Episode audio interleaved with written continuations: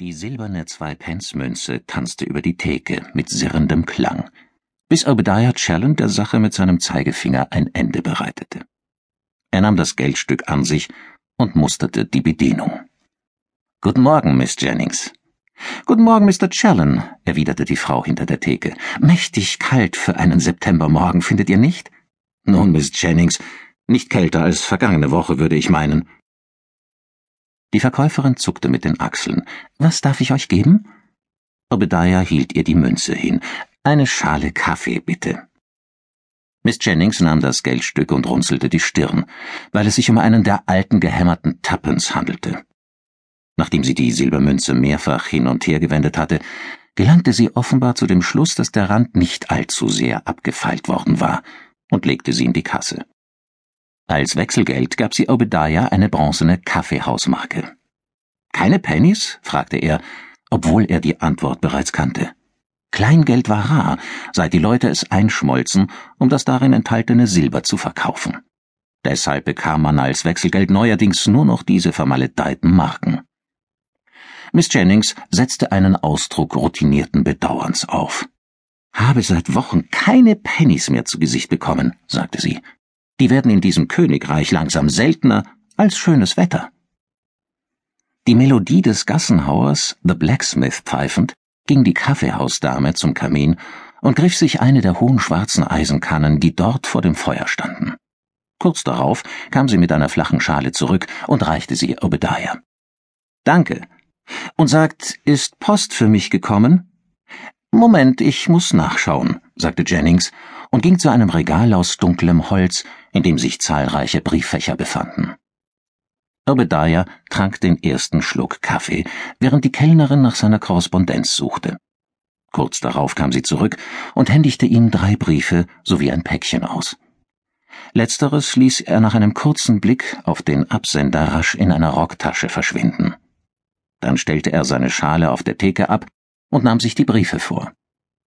Der erste stammte von Pierre Bell aus Rotterdam und enthielt dem Umfang nach zu urteilen entweder einen sehr langen Brief oder die neueste Ausgabe der Nouvelle de la République des Lettres, vielleicht auch beides.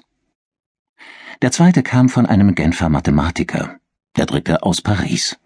Er würde sie später in Ruhe lesen. Hab Dank, Miss Jennings. Und wisst ihr, ob die neue Ausgabe der London Gazette bereits eingetroffen ist? Sie liegt dort hinten auf dem letzten Tisch vor dem Bücherregal, Mr. Challen. Obadiah durchquerte den Raum. Es war erst kurz nach neun Uhr morgens und Manfields Coffee House war noch recht leer. An einem Tisch nahe dem Kamin saßen zwei schwarz gekleidete Männer ohne Perücken.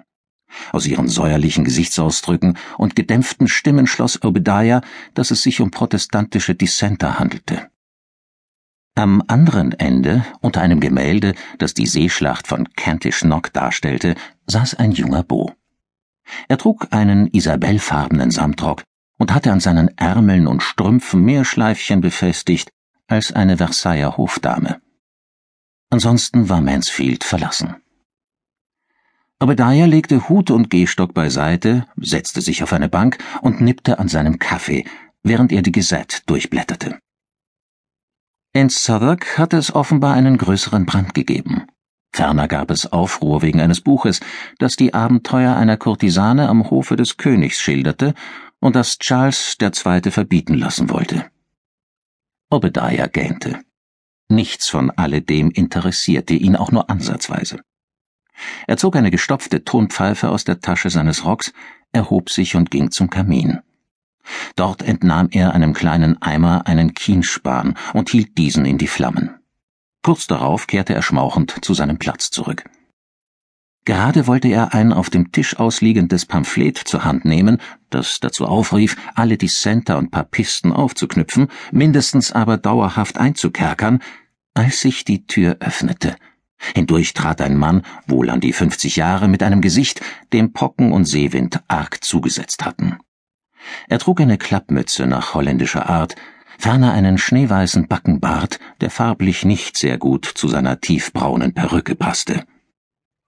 Obadiah nickte ihm freundlich zu. Guten Morgen, Mr. Phelps. Habt ihr Neuigkeiten? Jonathan Phelps war Stoffhändler.